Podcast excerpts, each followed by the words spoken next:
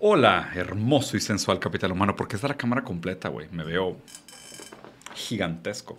Ah, por si les gustó mi playera, es de IMSS, pero dice salud y el águila está bien peda porque la verdad es que el sistema de salud público es precario y no salva a nadie. Pero bueno, vamos a ver qué está pasando en las noticias. Ya tenía mucho tiempo de no hacer un live review de noticias, es algo que me divierte bastante.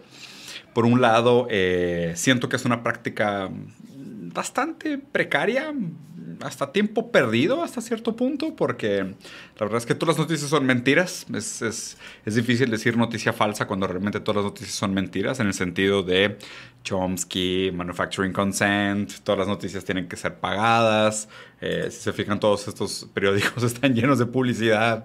Alguien tiene que pagar el costo de la tinta, entonces realmente no existe tal cosa como un reporte objetivo de lo que está sucediendo en el mundo real. Pero bueno, entre ese mar decrépito de secreciones rectales, tenemos que nosotros pues encontrar algo, encontrar algo de valor, encontrar algo que le dé sentido y justifique la existencia del universo, ¿no? Como si nos importara, como si, como si tuviera un efecto directo en nuestras vidas y como si nosotros tuviéramos un efecto directo sobre las noticias que estamos viendo, de que, ay no, Ucrania, ay Rusia, oh no, Dios mío, la reforma eléctrica, ¿Cómo, voy a continuar con mi vida ahora que Rusia admitió haber matado gente en sus ataques imperialistas al territorio de Ucrania? Oh no, ¿cómo voy a poder continuar siendo amigo de esta persona que no está de acuerdo con la reforma eléctrica si yo sí lo estoy? Mi, mi vida nunca volverá a ser la misma. Hasta mañana que cambie el ciclo de noticias y eh, resulta que el, el, el, modelo hiperreal me dice que debería estar preocupado por otra cosa. Ay, Jesucristo vencedor, si vieras lo que ha sucedido con tu pueblo después de que te fuiste en ese abandono ridículo, tú con ti mismo y tu padre, no sé cómo referirme a ella en un sentido triológico de yo, ustedes y ellas en Padre, Hijo y Espíritu Santo. ¿A quién abandonó a quién? ¿Quién mató a quién? O sea, es, confuso, ¿no? O sea, si son, son tres facetas de la misma persona, ¿quién traicionó a quién? ¿Quién estavió a quién? ¿Quién dejó tirado en la cruz a quién? Híjole, ese, ese gaslighting que le hizo el Espíritu Santo a Jesucristo en nombre de su Padre no estuvo tan chido, ¿eh? Según yo no estuvo tan chido. Pero bueno, vamos a, vamos a ver qué está pasando en las noticias internacionales porque ya me aburrí de mí mismo. Eh, eh, Rusia dice, fui yo el, que mató gente con misiles. Yo no sé qué esperaban. O sea, cuando tiras misiles, la gente se muere. Y digo, y Estados Unidos reportándolo también suena como, dude, ¿really? O sea, tú eres tipo el maestro en tirar misiles para matar gente. Es como que, ¿por qué le sorprende? ¿De que qué, güey? Si tiras misiles, la gente se muere. ¿Cómo, güey? Porque nadie me avisó. O sea, yo pensé que como nuestros misiles eran verdes y venían con banderas LGBT, este, no hacían daño. Yo pensé que los misiles eran tipo pacificadores, ¿no? O sea, eh, pues no, resulta que la gente se muere cuando tiras misiles. Contrario a todos los estudios presentados, una vez que tiras misiles la gente se muere. Es casi, casi inseparable el, el, acto del hecho de tirar misiles, usar armas bélicas de destrucción, versus costo de vidas humanas en su gran mayoría potencialmente inocentes, ¿no? Porque las guerras las hacen este, los gobernantes y las empresas de armas, no los pueblos que pagan los costos. Ni siquiera la gente que paga los impuestos hace las guerras, sino que las guerras las hacen los estados, sus gobernantes, con sus aspiraciones imperialistas y las empresas bélicas. Las empresas bélicas principalmente porque quieren subir el valor de la acción. Y entonces, pues digo, pues estos costos humanos pues son entendibles. O sea, tienen que pensarlo así. Sí, o sea, por un lado están muriendo ucranianos inocentes y tal vez algunos rusos que no querían estar ahí tampoco. Pero por otro lado, está subiendo el valor de la acción. Eh, eh, eh, eh. Así que se justifica, ¿no? Según yo, así funciona el capitalismo. O sea, todo en nombre del crecimiento del capital. Eh, ¿Qué más? Wall Street Journal, las cosas van, eh, híjole, mal día, chingados. Estamos un poquito abajo de la línea roja arbitraria que se diseña para decir que de aquí deberíamos de estar en términos económicos y supuestamente la relación entre esta línea roja y esta línea azul debería decirnos todo lo que tenemos que entender sobre el bienestar de la humanidad, lo cual absolutamente no es cierto, pero pues, hay gente que lo entiende así, imagínense. Imagínense que la gente entiende la historia del progreso como una relación entre estas dos líneas. ¿no? Digo, obviamente estoy exagerando un poquito, pero si hay gente que ve este tipo de cosas y dice, güey, la línea azul está arriba de la línea roja. Vamos increíble. O sea, ¿de qué te quejas? Sí, sí, sí. O sea, tus, tus primos acaban de morir en un atentado en Kiev, pero la línea azul está arriba, arriba de la línea roja, Diego. O sea, ¿qué te preocupa, güey? Creo que yo no entiendo cómo funcionan las cosas. Este. Mm, Lo que sí es preocupante es que Bank of America cayó 12% en sus reportes trimestrales. Eso sí me preocupa para que veas. Estamos entrando en una etapa de hiperinflación, eh, completamente desconectada en el sentido más real de la economía, porque lo raro es que por más que los commodities estén bajando de precios en muchos sentidos, especialmente el petróleo, eh, sigue habiendo un aumento en el costo de la gasolina.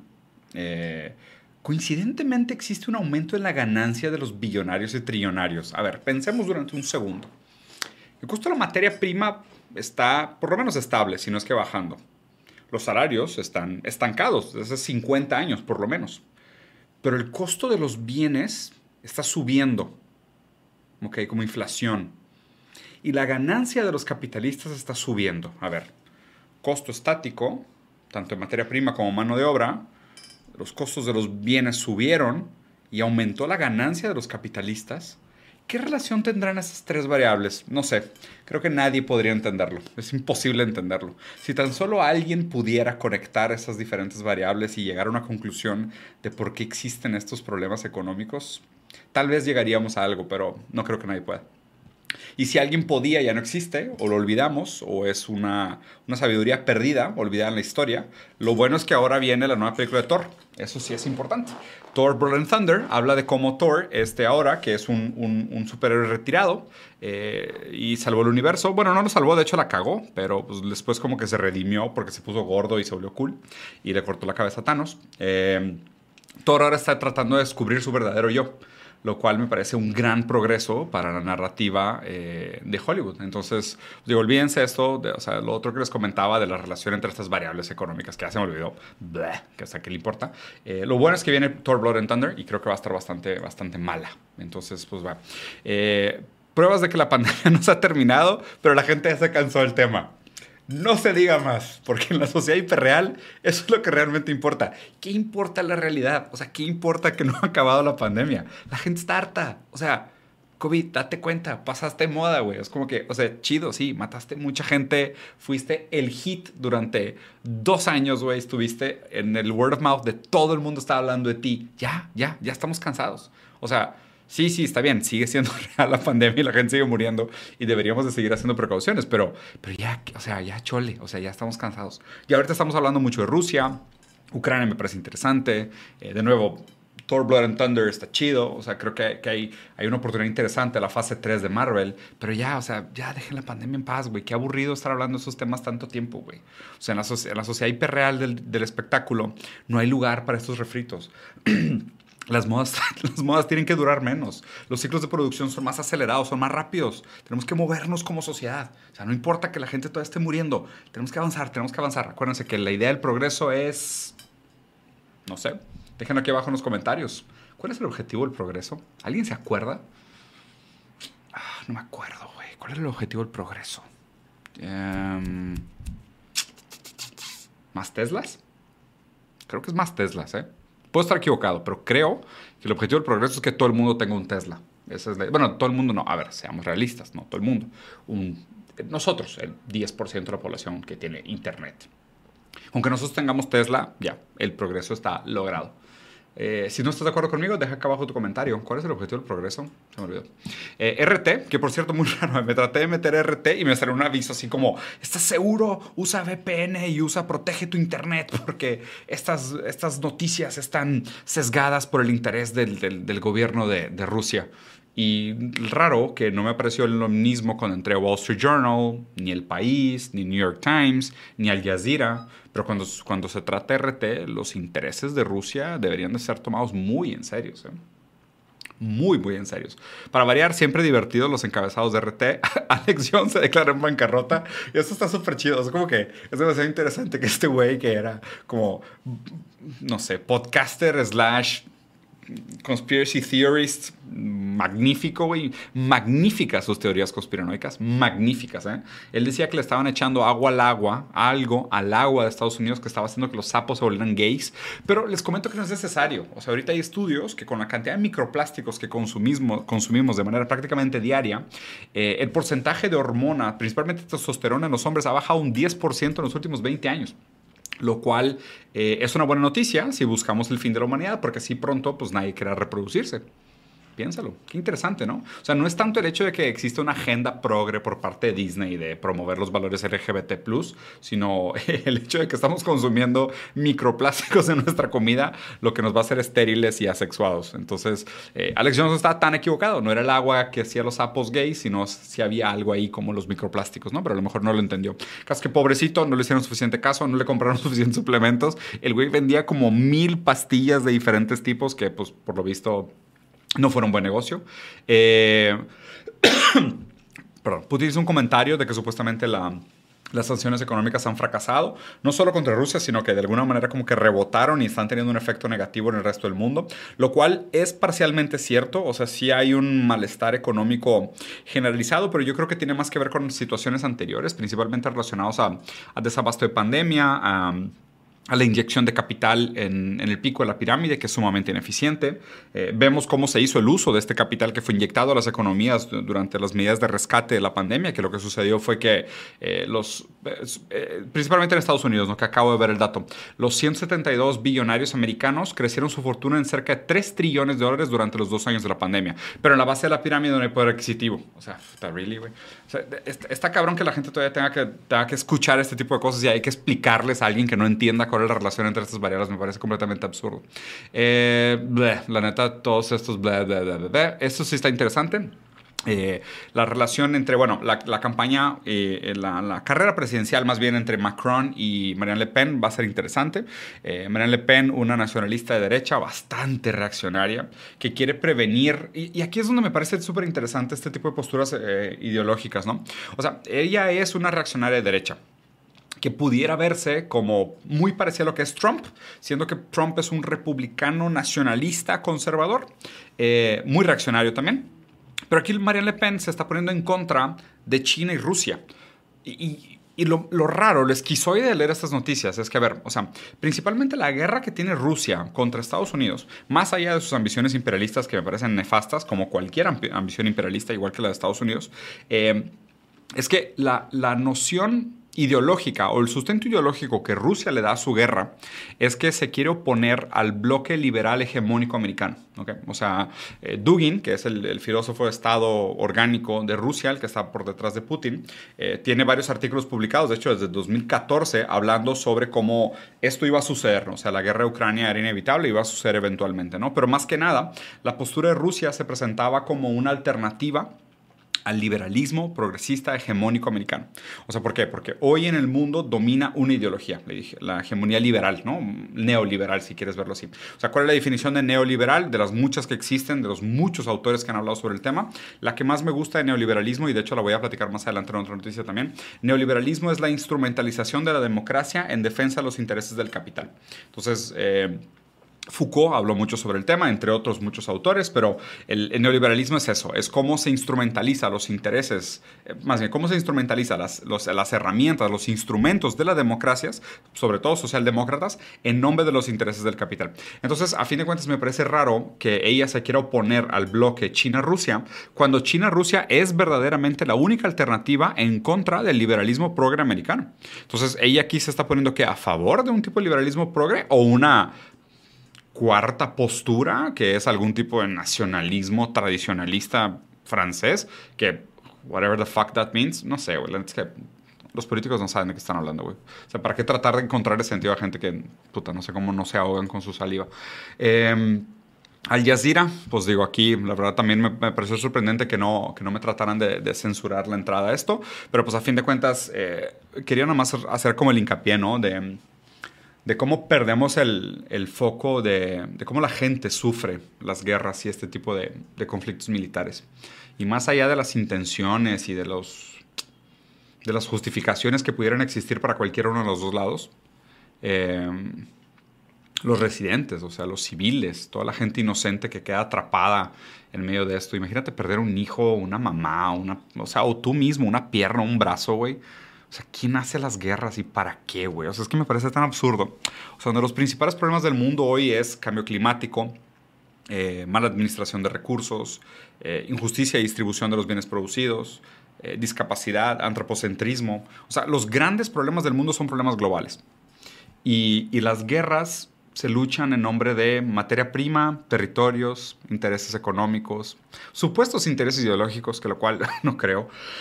o sea, sinceramente no creo que ningún interés ideológico guíe la mano de ninguna guerra, sino que más bien son como expuestos a posteriori, tratando de justificar o glorificar o... no sé, encontrar una excusa para que la gente compre el por qué se hacen las cosas, ¿no? Pero pues estas guerras son todas territoriales o, en nombre de recursos. Eh, ah, bueno, esto ya se los comenté, lo que decía que, que, Putin salió a decir que, que, las sanciones no habían estado funcionando bien. Y de hecho, y me parece interesante, ¿no? El tipo de, de, sanciones que pusieron de que no van a tener Netflix, no van a tener Disney Plus, no van a tener Uber, no van a tener Rappi, no van a tener Facebook. Y Rusia de que, güey, qué pedo. O sea, ahora la gente estudia, trabaja, está más enfocada, está más feliz, hay menos suicidios de niñas, este, güey, qué sanciones tan extrañas, ¿no? Pero pues, invariablemente sanciones. Eh, en el país, una serie de noticias interesantes, de hecho quiero revisar varias. Eh, vamos uno por una. Primero esto, eh, Ucrania acelera los trámites para intentar convertirse en miembro de la Unión Europea. Zelensky, esto es suicidio, papi. Te estás dando un tiro en el pie, güey. O sea, entrar a la Unión Europea con un país tan débil económicamente como Ucrania, güey, es que vas a ser Grecia en dos años después de entrar. O sea, la manera como funciona la relación entre los bancos europeos o los bancos centrales eh, de la Unión Europea, principalmente los bancos alemanes, y cómo ellos necesitan el crecimiento de la deuda y el endeudamiento de los participantes de la Unión Europea para fomentar el consumo de, de los bienes que producen tecnológicos, es que Grecia ya pasó de moda. Y si no sigue España o Italia, y se mete un país como Ucrania, se los va a cargar el payaso tan rápido económicamente, pero tan rápido. O sea, ya vi, güey, todas las reuniones este, económicas de tipo los güeyes de Dolce Bank llegando a Ucrania y decir, a ver, güey, este, necesito que agarres un préstamo por no sé cuántos billones porque te voy a mandar carros electrodomésticos y todo para la reconstrucción de tu país. Y van a decir, no, no, espérame, o sea, no puedo asumir tanta deuda, güey, porque pues después, ¿cómo le hago para pagarla? No, no, no, tú no te preocupes, tú agarra la deuda, reconstruimos tu país, te mandamos bienes, a fin de cuentas nosotros necesitamos producir y pues después vemos qué hacemos con tu deuda. Y luego van a llegar y van a renegociar la deuda contigo y te van a decir que agarres un poquito más de deuda y pues aquí a la larga este, se vuelve como Grecia, ¿no? O sea, se vuelven estos países que son necesarios para el desarrollo. O sea, para que exista un país pobre tienen que existir países ricos. Más bien, para que existan países ricos tienen que existir países pobres. No creo. No, no creo, güey. Ni que el capitalismo fuera un juego de suma cero. Por supuesto que no, güey. Por supuesto que no. No, no. Nunca ha pasado. Nunca ha pasado. No hay ningún precedente histórico que justifique el decir que para que existan países ricos tienen que existir países pobres. No tenemos ningún precedente histórico que lo pruebe. Ninguno. Cero, cero, cero, cero. Olvídenlo. Eh, Argentina quiere recuperar vínculo, pleno con Venezuela. Estoy de acuerdo por una serie de motivos. Primero, yo soy a favor de una unión eh, iberofónica eh, para hacerle frente al desarrollo del norte global. Eh, realmente yo creo que la división países en desarrollo y países desarrollados es una división anticuada, que ya no tiene ningún sentido. Hoy vemos países que se apropian del capital de los otros y los países que ya tienen suficiente desarrollo, infraestructura y capacidad productiva para transformar y revender esa materia prima a los países eh, pobres. Entonces, pues eso es un juego de norte global contra sur global. Una de las pocas cosas que tenemos a nuestro favor es que los países del sur global, principalmente los latinoamericanos, que comparten muchos atributos culturales, inclusive idiomas, eh, quitando los lusoparlantes, como en mi caso Brasil, eh, hay mucho en común que pudiéramos construir en conjunto. Eh, no, no, tiene sentido que los países compren estas estúpidas guerras ideológicas, estos, o sea, esta enemistad que pueda tener Estados Unidos contra la supuesta ideología que existe en Venezuela. me parece bastante retrógrada, me parece una pelea del siglo pasado, cuando realmente que deberíamos de buscar es pues, nosotros como los perdedores de la gran guerra histórica, como los perdedores de la gran división del trabajo y como los perdedores de este proceso colonial que parece que nunca acaba, es que deberíamos de trabajar tal vez un poco más en conjunto y no tanto de nuevo, ¿no? Como que estar, o sea, ¿a qué le importa, güey, a Argentina, Venezuela? Chile, Colombia, güey, estar haciendo la guerra ideológica de Estados Unidos. Por favor, güey. Tenemos cosas muchísimo más urgentes que trabajar y el bienestar de la gente debería ser el principal interés de los gobernantes, ¿no? Digo, aquí estoy siendo un poco romántico y estúpido, pero lo que debería ser. Y hablando de gobernantes responsables, el gobierno de Bolsonaro acaba de decretar el fin de la emergencia COVID después de 660 mil muertos. Güey, o sea, Bolsonaro, ya hubieras llegado a 666 mil muertos. Eres Satanás. Sabemos que eres Satanás. Sabemos que eres una reencarnación de Belcebú, de Lucifer, de Satanás, de Asmodán. O sea, de todos esos deidades malévolas que, que, operan en las tinieblas, en las cuales no creo ninguna, pero te queda el nombre.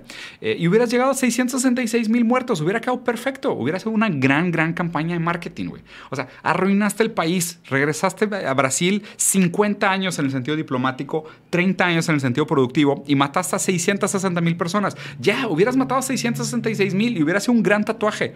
O sea, hubiera sido un gran tatuaje, un gran mensaje de marketing. Por eso no te voy a perdonar. Deja tú todas las omisiones, todas las negligencias, todas las pésimas decisiones estratégicas, tácticas gubernamentales, políticas, económicas, culturales y políticas. Lo que no te voy a perdonar es no haber hecho un gran punchline de haber matado a 666 mil brasileños que hubiera sido realmente el tagline perfecto para una gran noticia, ¿no? Esto es una catástrofe en todos los sentidos de la palabra me da vergüenza ser brasileño, de ver lo que está pasando en mi país, de ver cómo la gente defiende todavía a este papanatas, a este patán, de, cómo la gente sigue cerrada y tapada a realidades tan evidentes, al daño tan profundo que se ha hecho al país, a, cómo esto crea de nuevo un ambiente de profunda ignorancia eh, para las próximas elecciones, imposibilita cualquier intención de un progreso real y, vulnerabiliza de nuevo, como siempre, los más débiles, eh, los olvidados, los subalternos, los pobres, los abandonados, los discapacitados, crea miles y miles y miles de niños huérfanos y deja desamparados en un estado que, desmantela cualquier tipo de bienestar o garantía eh, que existía por parte del país y los entrega a su destino. Pero bueno, felicidades a Bolsonaro por sus 660 mil muertos. Ese es tu legado Ojalá y la gente nunca lo olvide. Eh, por otro lado, el Congreso mexicano rechaza la reforma eléctrica de López Obrador. Y aquí, de hecho, lo contesté en la mañana en el lunes de, preguntas y respuestas. Yo sí era a favor de la reforma eléctrica, sobre todo de la reforma energética, sobre todo porque, digo, más allá de que puedas o no ser populismo, eh, yo soy a favor de todo aquello que apoya la base de la pirámide. Y en los países eh, del sur global, donde todavía opera la lógica neoliberal, que son prácticamente todos, con algunas escasas excepciones, eh, donde se instrumentaliza la democracia en nombre de los intereses del capital. Eh, es muy común que, que, se den subsidios, descuentos, recortes de impuestos, negociaciones, perdonas de deudas fiscales a los grandes imperios, a los grandes billonarios, a los grandes millonarios y a las grandes empresas. Pero cuando se, no sé, cuando se platica de una reforma que va a apoyar a los pequeños empresarios, a los trabajadores pobres, a la base de la pirámide, le dicen populismo y no lo quieren porque es táctica empobrecedora, ¿no? Ese es eh, digo, quiero, quiero pensar que, que, la gran mayoría de la gente que, que, hace ese tipo de comentarios, o sea, diciendo que no hay que apoyar a los pobres, que, que es más importante tener una agenda energética progresista y del futuro, quiero, quiero, pensar que realmente solo son estúpidos. O sea, de verdad quiero pensar que solo es gente pendeja, ¿no? Que no es gente malintencionada. Pero realmente me parece que sí hay mucha gente que sí es mala. O sea, que simplemente es mala, que simplemente piensan, ah, pues X, o sea, ya están jodidos, viven en la miseria, viven en pisos de tierra y no tienen ni siquiera agua potable. Y aparte que solo México durante la pandemia eh, dejó a 319 mil niños huérfanos. Eh, no es como que necesiten cualquier tipo de ayuda, ¿no? O sea, ayuda necesitan los, los 10 más ricos del país en subsidios enormes y en eh, descuentos fiscales y en perdones a sus dedos de SAT. Ellos sí necesitan ayuda porque ellos son los que producen empleo cuando la gente todavía no acaba de entender cómo, cómo funciona el mundo. yo soy a favor de cualquiera una de estas propuestas que apoye la base de la pirámide, por más que pueda ser populismo o no. deberían de pensar de una manera más empática, entendiendo que para muchísima gente no hay tiempo para la revolución. O sea, para muchísima gente las decisiones se toman el día con día. El comer o no comer, el, ¿sabes? El de comprarle ropa nueva a mis hijos o dejarlos en la miseria absoluta. Y para ellos, todas estas medidas pueden ser la diferencia entre la vida y la muerte. Cuando un dólar en el pico de la pirámide, o sea, un un dólar a uno de estos grandes empresarios en subsidios, no produce prácticamente nada de valor. Cuando un dólar en la base de la pirámide, en el sentido ético, produce pues, una cantidad descomunal de, bienestar, ¿no? Si, si, lo viéramos así. Además de que, o sea, hemos visto históricamente los peligros que existen en la privatización de los sistemas eléctricos, ¿no? O sea, el caso de Texas, hace no mucho tiempo, es un gran ejemplo de lo, de lo vulnerable que puede quedar un Estado al privatizar su, eh, su, red eléctrica. Lo otro que me parece importante comentar es el, el, el de que, ay, es que deberíamos de migrar a energías sustentables. Y es como que, ¿really? O sea, ¿no deberíamos primero de desarrollar nuestra capacidad productiva para poder competir contra los países desarrollados en lugar de meternos a jugar el juego de las energías renovables y sustentables que suelen ser más caras y tienen una implicación de productividad? Eh, o sea, ¿por qué nos delegan esa responsabilidad a nosotros como países, países del, del, sur global, ¿no? Cuando vayan a ver realmente quiénes son los grandes países contaminantes. Y de nuevo, el problema de contaminación y el problema del cambio climático es un problema global, no es un problema nacional. O sea, si, si fuéramos realmente sinceros con nuestra lucha de, ah, nos importa el bienestar del planeta, nos importa el bienestar sustentable, pues la pelea no es aquí, o sea, la pelea es en los países más contaminantes del mundo, las industrias más contaminantes del mundo, las empresas más contaminantes del mundo. Y no tanto de que, ay, estoy haciendo mi parte. Güey, neta, güey, métete 50 popotes de aguacate reciclado por el orto, güey. O sea, qué lógica tan idiota, güey. Eh, una última noticia sobre Chile, el, el, el, nuevo amanecer, ¿no? En el epicentro del Chile que no tiene vivienda propia. Cerca de 3.000 familias eh, crearon una mini ciudad de manera ilegal al sur de Santiago, eh, ya que el déficit, ah, el déficit habitacional afecta el 10% de la población. Y qué raro, porque justo hoy en la mañana estaba leyendo eh, a Walter Benjamin y un texto muy bonito, que de hecho estoy, estoy leyendo por el posgrado este que estoy haciendo en el Instituto 17 de Teoría Crítica, sobre París en el siglo XIX. y hablaba sobre sobre el progreso, ¿no? O sea, sobre el progreso del capital, sobre la manera como se hace urbanismo, sobre cómo se trabaja la arquitectura. Habla mucho sobre el tema de vivienda, sobre el tema del desarrollo de la ciudad en sí, la prioridad de las grandes avenidas en contra de las pequeñas calles, eh, la necesidad de los comerciantes de vivir arriba de su comercio. Eh, la inflación del costo de vivienda y la dificultad y precariedad del, del derecho a vivienda, si quieres verlo así, que no lo veo como un derecho, pero más bien un, una cierta necesidad de vivienda para el funcionamiento de las ciudades. Y hay un parecido muy grande entre lo que sucedía en, Francia del siglo XIX y lo que estamos viendo hoy en día. ¿no? Y esto no es un problema de Chile. El problema del, de, de los desabrigados es un problema global. O sea, es súper extraño. O sea, si lo ves en Estados Unidos hay muchas más casas nuevas, recién construidas, deshabitadas, que, al cual no le han llegado al precio, que gente en la calle pero pues obviamente la especulación financiera necesita crear esta escasez artificial y a través de la financialización, ¿no? Porque pues para los bancos también les conviene, es como, bueno, creamos mucha vivienda, pero la ponemos carísima, que nadie le alcance. Entonces el banco se aguanta porque el banco sabe que presta dinero a los desarrolladores para construir, pero también la gente que quiere comprar va a tener que pedir dinero prestado. Entonces como, como el banco su producto es la deuda, eh, pues le conviene porque está creando dos tipos de deuda que a la larga le le facilitan mucho la vida. Imagínense un mundo sin bancos, güey. Creo que estaría más chingón todavía que un mundo sin abogados o un mundo sin liberales. Estaría increíble un mundo sin bancos. Si les interesa, hay un gran libro que se llama Another Now de Yanis Varoufakis, que es uno de los pocos economistas que, que admiro, que habla sobre cómo sería un mundo sin bancos. Eh, suena increíble. Lo puedes comprar con tu tarjeta de crédito. por Amazon y te llega en 30 minutos por dron junto con tu dildo de forma de dragón. Este, y puedes leer una fantasía utópica sobre cómo sería un mundo sin bancos. Y recuerden que la utopía es un no lugar. Ay, sueños guajiros. Sueños guajiros, capitán hermano. Los dejo por aquí. Para mí es más que suficiente depresión por un día. Estar viendo cómo deberíamos hacerle caso a estas estupideces. Eh, díganme qué les pareció. Dejan aquí abajo su comentario. Piquen en subscribe, piquen en la campanita, piquen a todos los botones, compartan y por ahí vamos platicando. Ah, se me olvidó prender el Facebook. Qué idiota. Ya había estado haciendo los lives en las dos cosas al mismo tiempo. Estoy tratando de armar en más en cuerpo este review de noticias. O sea, me gustaría tenerlo un poco más estructurado. Aunque empezó bastante chilero, creo que es un formato que merece una estructura un poquito más rígida, más sólida. Me gustaría hacerlo, pero no he encontrado el estudio correcto. Estoy buscando estudio y para eso pues, hay que meterle. Y la neta no es como que no hay tanto, ¿no? Pero pues los voy a tratar de seguir haciendo por lo menos una vez a la semana. Eh, esta semana, mañana hay una entrevista con Viri, que estuvo muy buena, Viri Ríos, que tiene un libro que se llama eh, No es normal. Muy buen libro, una gran investigadora, estuvo muy buena la plática, platicamos sobre el capitalismo, economía, sobre todo sobre el tema de los impuestos a las herencias. Bueno, de ahí parte la conversación y después se desvió una serie de cosas. Eh, esta semana también voy a hacer un review de película y quiero ver si me alcanza a hacer otro rant puro sobre filosofía, que traigo varios temas, ¿no? Que de hecho una de las cosas que quiero hacer... ¿Dónde está? Acá. Eh, quiero hacer una lectura junto con ustedes del libro sobre metamodernismo. Eh, ya tengo varios apuntes y varias notas y cosas subrayadas y lo que quiero ir haciendo es ir leyendo con ustedes cada una de las cosas que estoy subrayando y hacer como una reflexión así en vivo, bastante orgánica sobre lo que estoy leyendo sobre metamodernismo porque me está gustando mucho la teoría. Pero bueno, ya los dejo por acá.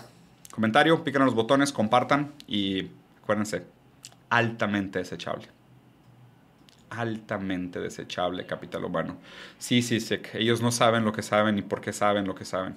Deja tú, Sisek, ellos no saben todo aquello que saben que no saben y todo aquello que no saben que saben, Sisek. No, no, no saben. No saben que no saben. No sabemos que no sabemos. Adiós, capital humano.